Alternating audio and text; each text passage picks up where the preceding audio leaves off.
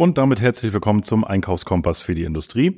Mein Name ist Thomas Lührmann und diese Folge ist eine Interviewfolge und es geht um das Thema CBAM, ausgesprochen in Deutsch, das europäische CO2 Grenzausgleichssystem. Das hört sich kompliziert an, ist auch kompliziert und wenn du davon noch nichts gehört hast, ist diese Folge für dich definitiv spannend. Ich habe heute ein, ich will gar nicht sagen, doch, doch, er ist fast schon Stammgast im Podcast ähm, aus Österreich den Einkaufsexperten Günther Reider. Er hat ein und also war viele Jahre selbst Einkäufer und kennt alle Facetten des Einkaufes und hat jetzt seit vielen Jahren sein Unternehmen Reider Einkaufsconsulting. Und wir sprechen heute über das Thema CBAM, was das alles bedeutet, was dahinter steckt, äh, welche Chancen, welche Risiken dahinter stehen. Und in diesem Sinne, los geht's. Herzlich willkommen nach Oberösterreich. Hallo, lieber Günther.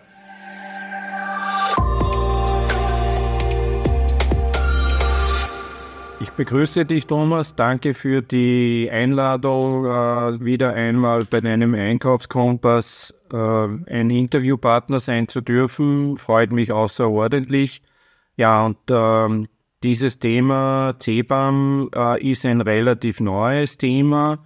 Das ist äh, seit kurzem jetzt auf der Agenda und wird äh, immer dringender. Und ich denke, und das ist der Grund für diesen Podcast, es wird notwendig sein, hier Bewusstsein zu schaffen, dass auf einige Unternehmen aus dieser Verordnung etwas zukommt.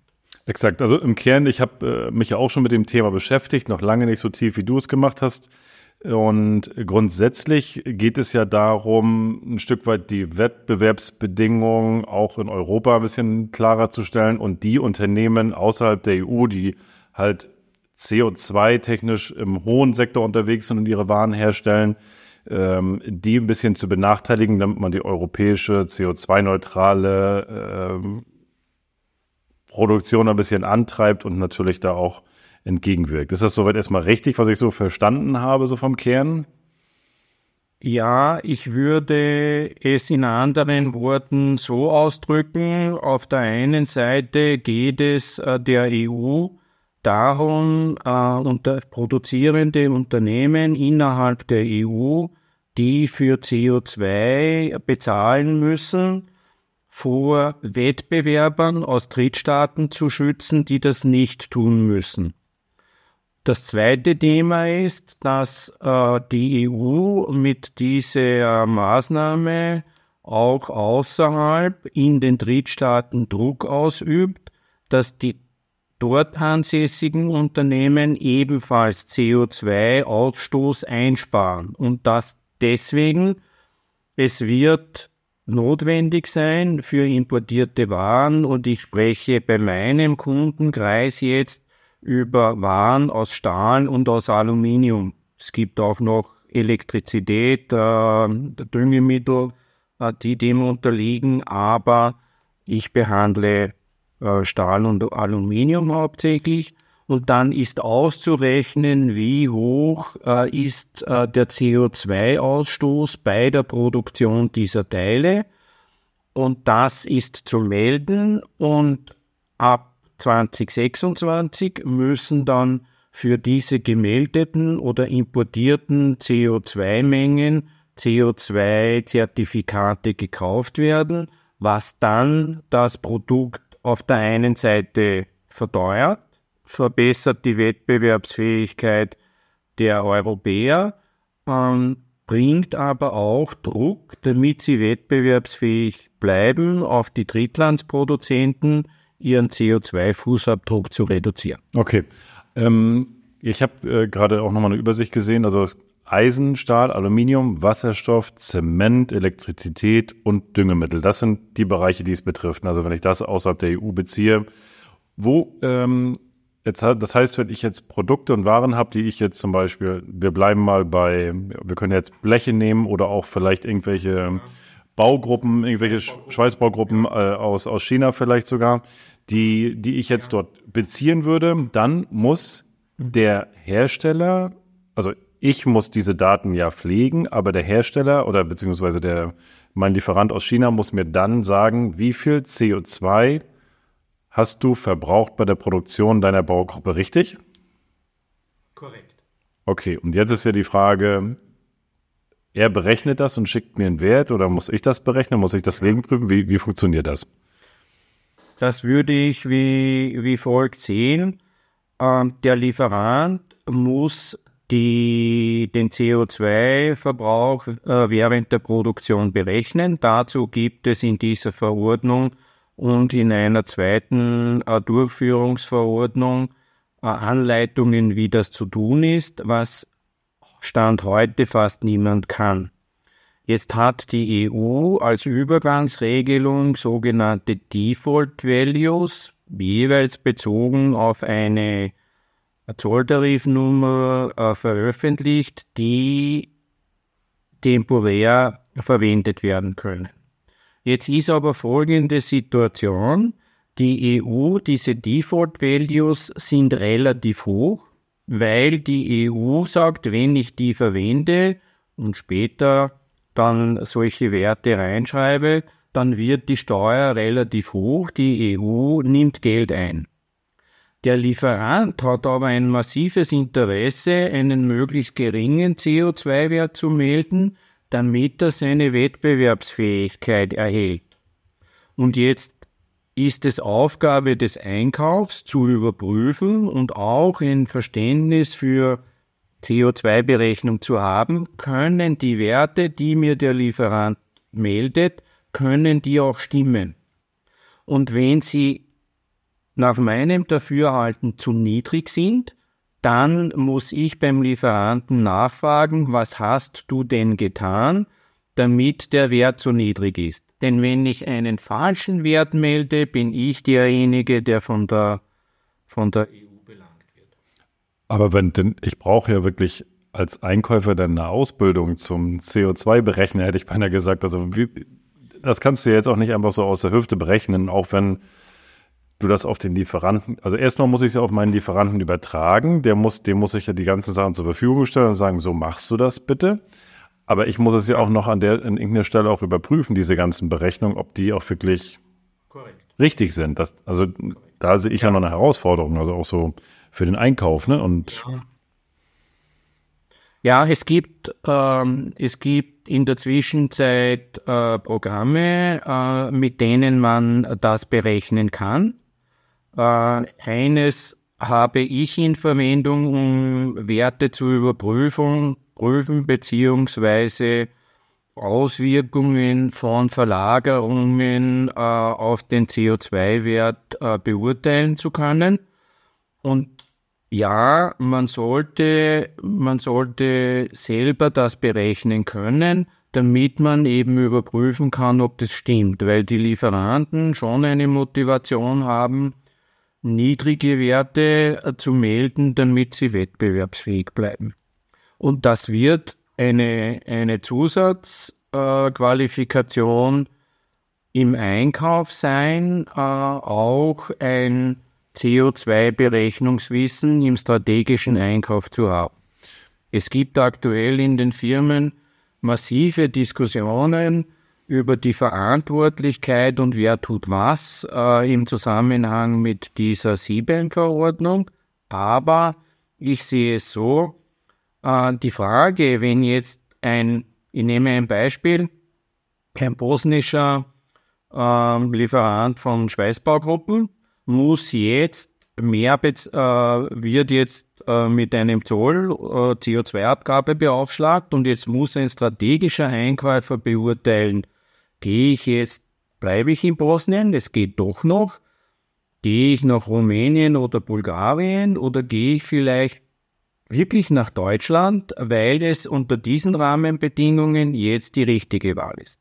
Und wenn ich in Bosnien bleibe, dann ist es im Sinne einer Lieferantenentwicklung dann auch wieder meiner Meinung nach die Aufgabe des strategischen Einkaufs mit dem Lieferanten gemeinsam Maßnahmen zu ergreifen, um den CO2-Fußabdruck zu reduzieren. Und gut, also da, ich muss als Einkäufer erstmal ausgebildet sein, das ist das eine. Dann kann ich mir überlegen, ob ich eine Lieferantenentwicklung machen möchte und Co. Das ist sicherlich auch nochmal, auch ein, sehr wahrscheinlich auch eine Investitionsthematik auf der Lieferantenseite. Wie, Wie ist das von den Aufschlägen? Hast du da Zahlen, hast du Erfahrung? Also wenn ich jetzt ein Produkt habe, was 100 Euro kostet, was so und so viel Gramm, also ist das auf schon auf, ich sag mal, auf, auf ein Gramm oder auf ein Kilo, wo schon x Prozent drauf gerechnet wird? Oder gibt es da, also wie, wie viel teurer wird so ein Produkt? Kann man das sagen? Ja, ich habe äh, grobe Werte. Äh, wenn man äh, eine Stahlkonstruktion äh, nimmt, dann bringt die im Schnitt an den Default Values, sind ein bisschen hoch, etwa 2,2 Kilogramm CO2-Emission pro Kilo ähm, Bauteil mit.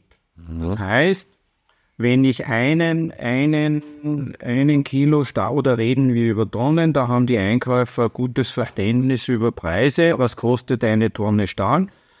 Wenn ich, wenn ich eine Tonne Stahl ähm, verwende, dann habe ich etwa 2,2 Tonnen CO2 drauf. Jetzt muss man dazu sagen, dass die CO2-Notierung ja eine Börsennotierung ist, die jeden Tag einen anderen Wert hat. Wir liegen aktuell bei etwa 65 Euro pro Tonne. Das heißt, ein, ein Kilo Stahl wird sich um 65, 150 Euro pro Tonne verteuern. Es wird dann noch mehr werden, wenn im Produktionsprozess viel Energie verwendet wird. Zum Beispiel, wenn ich äh, Teile härten muss. Mhm. Da, ist, da ist Energie, da ist Strom drinnen. Wenn ich Teile verzinke. Aber das ist so ein grober Richtwert, wobei kein Mensch sagen kann, das muss ich, äh, aktuell sind wir ja in einer Übergangsphase und ist noch nichts zu bezahlen. Die, das Kaufen und Bezahlen der Zertifikate beginnt mit Anfang 2026. Und jetzt weiß natürlich kein Mensch, äh, wo liegt die CO2-Notierung Anfang 26. Nach meinem Verständnis von Marktmechanismen, es gibt ja eine Intention über die Verteuerung, Rausnahme von Zertifikaten aus dem Markt, die Zertifikate zu verteuern und die Motivation CO2 einzusparen, zu steigern für alle. Und wenn jetzt noch die Zusatzbedarf an diesen Drittstaats-CO2-Zertifikaten dazukommt, dann gehe ich davon aus, dass sie Anfang 26 sicher teurer sind wie jetzt. Also das ist ja auch nochmal spannend, wenn das äh, daran gekoppelt ist, aber das ist ja auch schon ein hoher Preis. Also bleiben wir mal bei den 150 Euro pro Tonne, das ist schon sehr viel. Ähm, für mich stellt sich nochmal so eine Grundsatzfrage ob ich jetzt eine Stahlkonstruktion in China produziere oder ich produziere sie in Deutschland oder ähm, wir produzieren ja auch CO2, indem wir das Produkt herstellen. Wird das irgendwo noch in Relation gesetzt? Sagt man, okay, äh, in Deutschland, äh, nur beispielhaft, würde ich mit oder verbrauchen wir nur 75 Euro die, ne, äh, die Tonne oder haben dann ja. 75. Wird das dagegen gerechnet oder wird das so völlig, weil man darf das ja nicht völlig neutralisieren, sozusagen. Ja, ihr verbraucht ja CO2, wir Deutschen ja nicht. Das ist ja auch falsch, ne? Ja, wir, wir, wir bezahlen ja für das CO2 unter anderem durch den hohen Strompreis. Mhm. Äh, und, und in der EU wird ja auch über CO2-Bepreisung gesprochen und um hier keinen Nachteil zu für die europäische Industrie entstehen zu lassen, gibt es eben diese, diese CO2-Bepreisung äh, für die, für die Drittstaaten. Mhm, okay. Also auch das wird ja auch nochmal, dann ist das damals sozusagen gegessen mit den ganzen Steuern, die wir zahlen. Reicht das und dann ähm, wird der Rest draufgerechnet. Okay. Ähm, das heißt, ich muss auf meine Lieferantenart zugehen. Seit wann ist das Gesetz, ich meine, ich habe gelesen, seit 1. Oktober, richtig? Mhm. Genau, seit der 1. Oktober ist sie in Kraft. Also ein, ein bisschen etwas über Termine. Die Verordnung ist seit 1. Oktober letzten Jahres in Kraft und es sind immer CO2-Quartalsberichte abzugeben. Das heißt, für jedes Quartal und das erste Quartal war das vierte Quartal 2023 Und aktuell gibt es eine Frist von einem Monat, diese, diesen Bericht abzugeben. Heißt 31. Jänner 2024. Das heißt, der erste Bericht hätte eigentlich schon abgegeben werden müssen. Nachdem diese Verordnung ähm, jetzt rasch in Kraft getreten ist und viele damit nicht umgehen, gibt es Toleranzgrenzen, wo man Stand heute äh, die ersten drei Berichte äh, mit 31. Juli 24 abgeben kann. Das heißt, man hat auch für den jetzigen äh, Bericht noch Zeit. Und die wesentlichen Termine, ganz wesentliche Termine sind noch, dass äh, bis äh, Ende des zweiten Quartals die Verwendung dieser Default Values äh, zu, zulässig ist und ab dann sind Echtwerte äh, zu, zu melden. Und das nächste Thema ist, wir sind jetzt in einer Übergangsphase. Es wird nur gemeldet, es fließt kein Geld und die Echtphase beginnt mit 1.1.2026. Ab dann müssen für die importierten Waren auch CO2-Zertifikate gekauft werden. Das ist dann die Bepreisungsphase. Okay. Also dann sind wir da zahlentechnisch auch nochmal abgeholt. Auch das ist ja nochmal, also es gibt schon Fristen. Gibt es da, ich sag mal, von, von, von der EU irgendwelche Schulungen überhaupt zu, wie man das überhaupt bedienen muss? Oder Gibt es da irgendwie was von denen? Oder? Ja, es gibt, ja, ja. Also es gibt auf der äh, von der EU eine eigene SIBEM-Webseite, mhm. wo viele Informationen zur Verfügung gestellt werden. Und äh, das äh, ist aber extrem äh, kompliziert, sich, also sich dort äh, durchzulesen. Die Verordnung hat 85 Seiten, der Durchführungsrechtsakt hat 102 Seiten.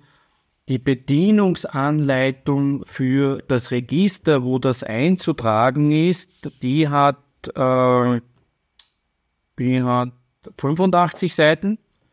Und es ist enorm viel Mühe, sich dort durchzuarbeiten. Und das ist dann eben auch äh, das Angebot, dass man heute von jemandem, der sich die Mühe gemacht hat, dann in etwa drei bis vier Stunden auf äh, Stand gebracht werden kann, äh, um, um Bescheid zu wissen und äh, dann die, die Meldungen auch korrekt durchführen zu können. Beziehungsweise um auch zu wissen, was, was kommuniziere ich denn meinen Lieferanten. Mhm, okay. Siehst du, also wenn ich das so höre, äh, gibt das, ist das ja auch für mich als Einkäufer, also wenn ich jetzt äh, gerade diese Waren, diese Warengruppen, sage ich mal, aus dem, auch aus dem, aus dem nicht-europäischen Ausland hole, ist das ja auch ein Risiko, dass, also A, dass der Preis überhaupt nicht funktioniert, dass mein Lieferant äh, da CO2-technisch auch gar nicht runterkommt, ähm, dass ich im Zweifel wahrscheinlich auch mir neue Lieferanten suchen müsste in der EU, die preislich so ähnlich sind und müsste mein Endprodukt dann nochmal gegenprüfen. Das ist ja schon auch risikobehaftet, das Thema, sag ich mal, ne?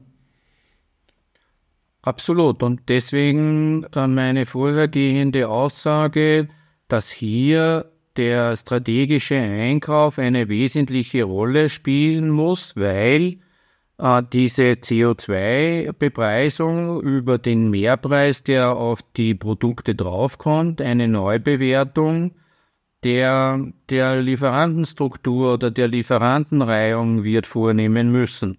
Möglicherweise, wenn, wenn andere und relativ knapp dabei sind. Und das Beispiel war, also Türkei, Bosnien in Richtung äh, Rumänien, äh, Bulgarien wäre so ein Thema oder auch zurück nach Österreich oder nach Deutschland. Und weil du, weil du auch das Thema Werte angesprochen hast, ich habe gesagt, ich habe mich mit der Software verschiedene Szenarien durchgespielt. wenn man wesentlicher Einflussfaktor für die CO2-Emission ist ja der Strommix. Und wenn ich jetzt in Österreich den Durchschnittsstrommix äh, hernehme, dann liegt der bei 0,15 Kilogramm CO2 pro Kilowattstunde Strom. Weil, und das ist niedrig, weil Österreich durch die Wasserkraft viel erneuerbare Energie im Strommix hat. Wenn ich jetzt die Teile zum Beispiel nach China verlege, dann liege ich dort, weil dort viele äh, Kohlekraftwerke noch in Betrieb sind, bei über 0,5. Also es wird dann in der Zukunft auch ein Thema sein äh, im Länderranking, wie sieht dort der Strommix aus? Wie sind das halt dann der Lieferant äh, mir oder dem europäischen äh, Kunden bestätigen muss und will ein Zertifikat liefern, wo drinnen steht, und mein Strommix ist von meinem Stromlieferanten bestätigt, besteht aus hauptsächlich Erneuerbaren und darum ist er nicht 0,5 irgendwas, sondern nur 0,1 oder wie auch immer. Da werden Dinge in Gang kommen, ja. Wahnsinn. Also das heißt letztendlich, wenn ich, wenn ich jetzt ein Unternehmen habe oder ich habe einen Leiter in Einkauf, dann muss ich mir schon erstmal darüber Gedanken machen, betrifft das eventuell Bauteile, die irgendwie aus Eisen, Stahl, Aluminium, Wasserstoff, Zement, Elektrizität oder Düngemittel, äh, habe ich Produkte aus, aus den Nicht-EU-Ländern, die das vielleicht betreffen können. Das ist ja das Erste, ich, die Frage muss ich mir zuerst stellen. Ne? Und wenn ich dann definitiv sage, ja, da habe ich Bauteile und ich kenne ähm, die Verordnung aber noch nicht, dann wird es höchste Achterbahn, sich damit auseinanderzusetzen. Ne? Ja, es ist, also es gibt, was ich vorher vielleicht auch noch ähm, vergessen habe zu sagen, es gibt in den, es gibt auf der einen Seite die EU-Kommission, da gibt es die Seite mit den Informationen und dann gibt es immer die äh, national zuständigen Behörden. Und das ist in Deutschland das um Umweltbundesamt und darunter die deutsche Emissionshandelsstelle. Das ist die, die Ansprechstelle für deutsche Unternehmen für das Thema SIBEM. Die veröffentlichen auf ihrer Webseite auch Informationen dazu. Da kann man sich das auch runterladen. Und als Österreicher, ähm, das ist in Österreich das Bundesfinanzministerium und dort gibt es genauso eine SIBEM-Seite, wo diese Informationen zur Verfügung sind trotzdem sich dort durchzulesen, äh, bis man wirklich auf Stand ist, das dauert. Ich habe ähm, vielleicht dazu nochmal so ein, äh, ist ein bisschen anderes Thema, aber ich habe heute gerade gelesen, Lieferketten-Sorgfaltspflichtgesetz, äh, Deutschland stellt sich dagegen und wir wollen das nicht und Co. Und ähm, das ist ja auch enorm, hat ja auch seine Komplexität und seine, seine eigenen Ziele auch wenn ich das jetzt da sehe, was ist das möglich, dass das, ja, dass die Verordnung auch eventuell gekippt wird oder glaubst du daran eher nicht? Einfach nur mal so deine eigene Meinung. Also ob das Lieferketten-Sorgfaltspflichtgesetz gekippt wird, das ist die Frage, oder ob Deutschland daran teilnehmen möchte. Ähm, werden wir gucken, was passiert. Aber ist das, weil wenn ich das jetzt hier mit dem mit der Verordnung sehe, mit der CBAM oder wie, ja. dann ist das natürlich auch nochmal ja, eine Frage. Mhm. Äh, meine persönliche Meinung, dass diese Verordnung wird in der Grundstruktur bleiben. Ich gehe davon aus, dass es vom ursprünglich angedachten Prozedere noch zu Vereinfachungen kommen wird.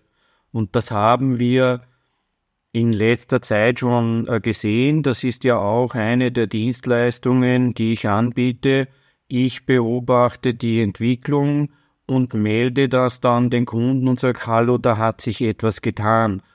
Und alleine am 22. Dezember war ein so ein, ein Tag, wo dann veröffentlicht wurde, es dürfen für die ersten drei Berichte Default Values verwendet werden. Am 23. Jänner sind dann die Fristen für die Abgabe verlängert worden, weil man gesehen hat, dass das nicht machbar ist. Und ich gehe davon aus, dass die, das eine oder andere Prozedere speziell in der Berechnung äh, der CO2-Werte noch vereinfacht wird oder praktikable Hilfsmittel dazu zur Verfügung gestellt werden. Glaubst du an eine komplette Kippung der Verordnung, dass man sagt, nee, wir wollen das alles nicht mehr? Kann ich mir nicht vorstellen. Ehrlich gesagt, ich auch nicht. Ich könnte mir vor, beim, beim Lieferketten-Sorgfaltspflichtgesetz könnte ich mir schon vorstellen, dass da so ein, ein zwei Dinge deutlich, ähm, also es gibt ja ein paar Sachen, die auch ihre Berechtigung haben, die auch sinnvoll sind, aber viele Sachen, wo man sagt, wow, wie wollen wir das überhaupt umsetzen und das kann gar nicht gewährleistet werden. Ich glaube aber schon auch, dass jetzt ähm, das, ähm, ich sag mal, das Kohlenstoffgesetz jetzt, ähm, dass sie da dranbleiben werden an dem Thema, weil es einfach auch den einen oder anderen Vorteil hat. Den, ja. ja. ja. Unbedingt, weil die, die Grundidee, ähm, für Wettbewerbsgleichheit äh, zu sorgen gegenüber Ländern, die keine so strenge CO2-Bepreisung haben, ist ja eine gute.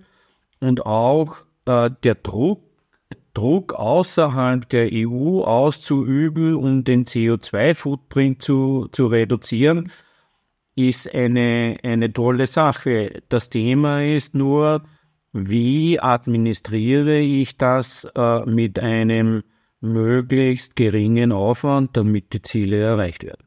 Und da denke ich schon, äh, gibt es äh, noch Verbesserungsbedarf. Okay. Gut, das ist so als Einblick, denke ich, also mir, mir, ich habe da einen guten um Abriss jetzt von, von deiner Seite wenn ich jetzt äh, sage, Mensch, das ist gut, aber wo kann, kannst du mir dabei helfen? Kannst du mir in irgendeiner Form dabei helfen, das einzuführen? Oder wo hast du jetzt so deinen Punkt draufgesetzt, jetzt gerade beim, bei der Verordnung, äh, wo sagst du, da, da könnte ich helfen oder kann ich dich unterstützen? Ja. Das, also ich, ich persönlich äh, biete mehrere Pakete an. Das ist das eine, einfach nur die notwendigen oder die die relevanten Dokumente zu, zu verschicken. Gesammelt, verschicken, lest ihr das durch.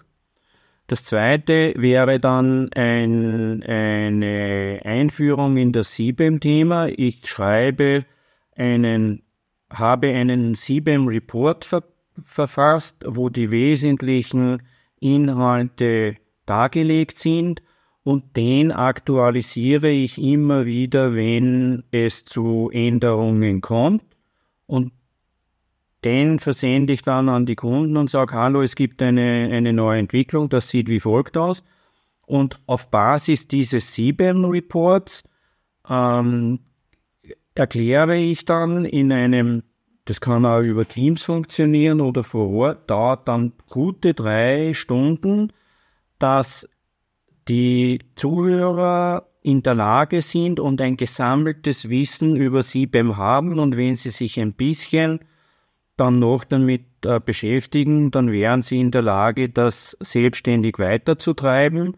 Und ich kann dann anbieten, äh, ich unterstütze bei SIBEM-Themen äh, stundenbezogen bis hin, dass ich aktuell äh, sogar bei den, bei den Meldungen unterstütze.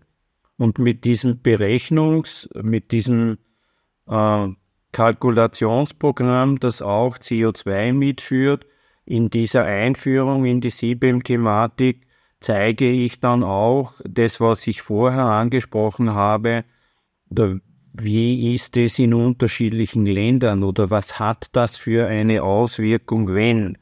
Äh, das äh, zeige ich dann auch und dann kann der Kunde entscheiden, wie er damit umgeht. Und äh, die größere Konzerne haben in der Zwischenzeit meistens mehrere Personen, die sich mit der Thematik beschäftigt. Die sind zum Teil gut aufgestellt, aber mittlere und kleinere Unternehmen äh, sind, die sind im Einkauf unterbesetzt und dann sollen sie sich mit dem wohl auch noch beschäftigen. Äh, dort ist dann meine Dienstleistung gefragt. Perfekt. Also ich habe genau das, was du gesagt hast. Ähm, ähm, ich hatte jetzt vor kurzem auch gerade mit ThyssenKrupp telefoniert und da mal nachgefragt, wie weit die da sind. Aber die sind da wirklich schon ganz weit vorne, haben da alle ihre Hausaufgaben gemacht. Das ist super. Aber so wie du schon sagst, ich glaube, viele im Mittelstand haben da noch ein bisschen was zu tun. Und ich bin dann immer ein Freund, wir haben alle wenig Zeit und jetzt kann ich mir die 325 Seiten Verordnung durchlesen und habe dann irgendwo einen Stand. Ich kann aber auch die Abkürzung gehen, ähm, kann mir die Infos von, von deiner Seite holen und weil es ist ja nicht nur so, dass du das A, das Wissen hast, sondern dass auch das Wissen aus anderen Unternehmen, wie machen die das, wie setzen die das um und da sehe ich auch meinen Vorteil und ähm, kann das immer nur befürworten und nutzt die Möglichkeit und ähm, wir verlinken natürlich Günther seine seine, seinen LinkedIn-Kontakt und ähm, alles mit in den Show Notes, wo ihr ihn auch erreichen könnt. Und ja, Günther, ich sage mal wieder Dankeschön für, für den spannenden ähm, Podcast, auch zu dem Thema. Das wird uns bestimmt noch ein bisschen begleiten. Und über Jahre. Über Jahre. Ich, äh, ja. Und spannend wird es dann, wenn tatsächlich die Bepreisungsphase beginnt, dann wird es ernst. Hm. Absolut. Ich, also was da immer nicht wieder Neues kommt, wo ich das das erste Mal gelesen habe, ich glaube, das war irgendwie kurz vor oder kurz nach Weihnachten oder so oder vor Weihnachten, wo das, wo das, wo ich das gelesen habe, ich gedacht, was ist das denn schon wieder? Und dann hattest du ja schon geschrieben, Mensch, Thomas, guck mal hier, bist du da schon in dem Thema drin? Und dann habe ich mich auch mal ein bisschen schlau gemacht und ähm, ja, Wahnsinn, Wahnsinn. Wie, aber, weißt du, wie weit das vorher eine Ankündigung war? Also schwebt dieses äh, die Verordnung schon vier, fünf, sechs Jahre oder? Die, die wie lange genau, weiß ich jetzt nicht. Äh, ich habe im Sommer, es war Juli, August, das erste Mal davon gehört. Dann hat mich eine Kollegin, eine Beraterin, auch in Einkaufsdingen darauf aufmerksam gemacht. Dann habe ich mir mal kurz eingelesen und dann habe ich gesagt, das ist ein Thema, ähm, das ist, äh, das ist neu und das wird den Einkauf beschäftigen und dem nehme ich mich an. Perfekt.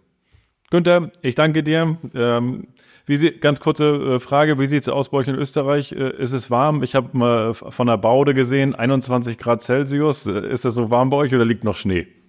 Ja, es, also ähm, Schnee liegt äh, sehr wenig. Es ist aktuell warm. Und in Österreich ist es immer eine Frage, bin ich in einem Föhngebiet äh, oder außerhalb? Und in den Föhngebieten, ich denke, kratzen wir jetzt auch an den 20 Grad. Also, und Schnee liegt auf den Pisten durch den Kunstschnee genug. Äh, es hat aber vor kurzem bis auf 2000 Meter raufgeregnet, also bis auf 1500 Meter braucht ein Skitourengeher nicht ins freie Gelände gehen, da ist nichts. Wahnsinn. Herzlich willkommen im Klimawandel, ne? Aber gut. So, gut, genau. also alles Gute, ähm, bleib schön gesund, wir, ja. wir werden, das wird nicht der letzte Podcast gewesen sein, du als Dauergast. Von daher freue ich mich schon wieder auf die nächste Folge. Sag ganz lieben Dank ja. und alles Gute für dich.